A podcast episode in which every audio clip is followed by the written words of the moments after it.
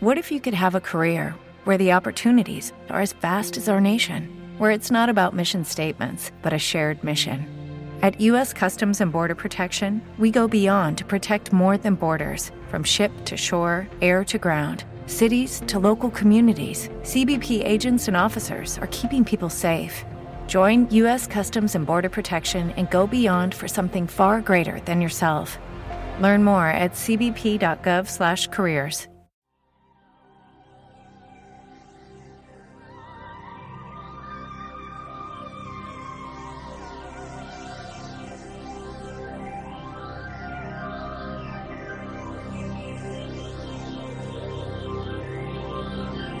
Es el momento de caminar entre el misterio y la imaginación.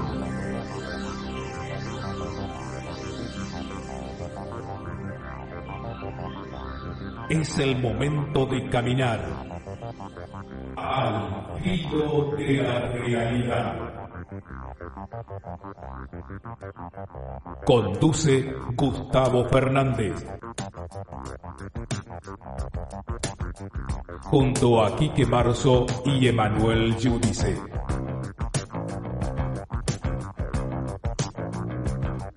Explorando los límites del conocimiento.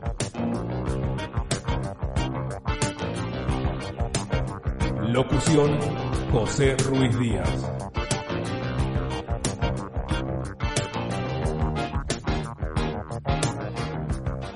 Hola, hola gente bella, ¿cómo están ustedes? Soy Gustavo Fernández y esta es una nueva edición extra de nuestro podcast Al filo de la realidad. Siempre con el trabajo, el aporte, el entusiasmo, acompañándome de Alberto, Quique Marzo y Emanuel Giudice, dispuestos a transitar este espacio especialmente concebido para los incondicionales, para los fans, para la gente amiga que a través de su pequeño pero con sustancial aporte económico nos acompaña, nos estimula y nos compromete, más desde la emoción quizás, ¿no? que desde la formalidad, a retribuir de alguna forma y mínimamente a través de esta edición extra de Al filo de la realidad.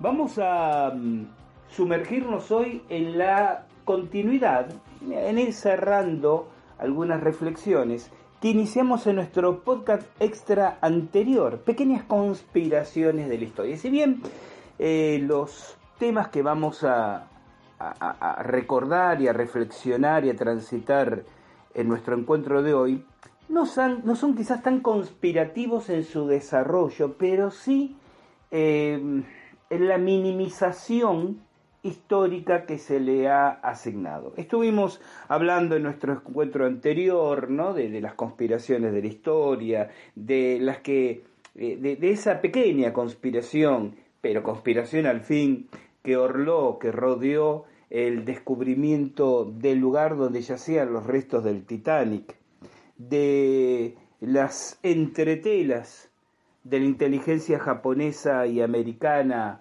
eh, al comienzo y al final de la Segunda Guerra Mundial.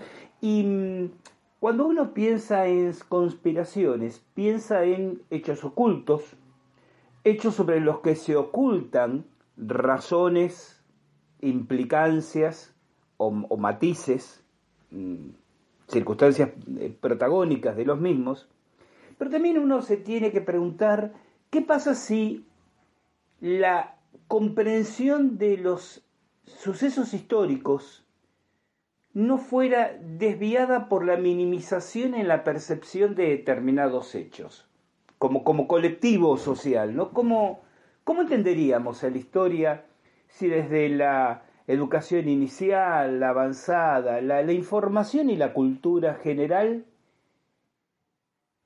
abandonáramos algunos eh, memes? ¿Recuerdan este concepto de meme otra vez, yo siempre tengo que regresar al hecho de eh, la etimología original de la palabra meme, nuevamente, no me estoy refiriendo a estas eh, imágenes e ilustraciones irónicas, sarcásticas o humorísticas que circulan por internet, por internet. Originalmente la palabra meme es creada para definir un concepto, una idea que se siembra casi como un virus en el ideario social y que se sostiene y es autorreplicante y se retroalimenta en la creencia, en la convicción de la gente que lo repite dándolo como una verdad por cierto sin cuestionar si realmente lo es o no.